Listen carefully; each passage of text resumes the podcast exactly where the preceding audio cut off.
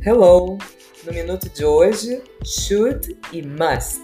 Should tem que ser compreendido como deveria, algo como um conselho, uma recomendação. O must tem dois conceitos: obrigação e dedução. Ou seja, you should stop smoking.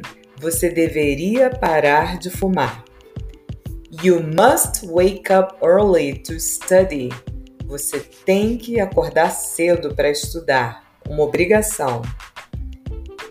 Como dedução, he arrived late. He must be tired. É isso. Should, um conselho, must, obrigação ou dedução. Até o próximo minuto.